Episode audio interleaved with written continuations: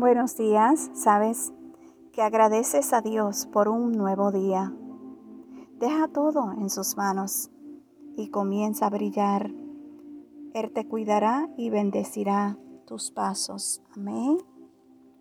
El tema de hoy es confiesa y apártate.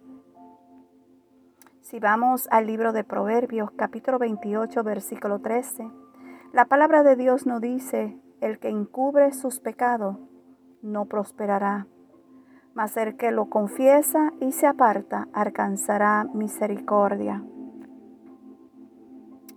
En Salmo 32, versículo 5, nos dice, mi pecado te declararé y no encubrí mi iniquidad.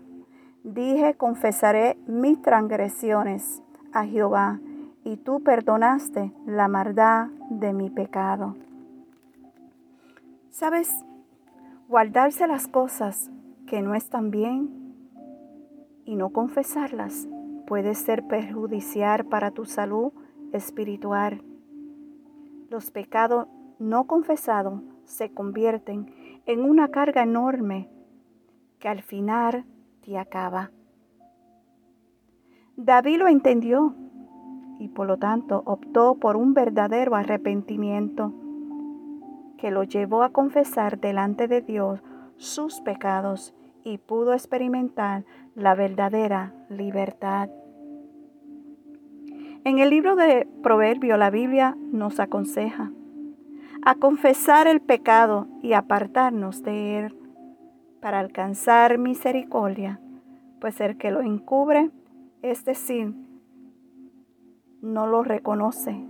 Añade para sí vergüenza y destrucción, pues tarde o temprano lo oculto sale a la luz. Quiero decirte que hoy tienes la oportunidad de confesar y ser libre.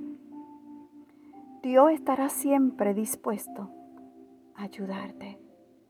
Hoy te exhorto confiésale tu pecado al Señor y arrepiéntate de corazón y será libre.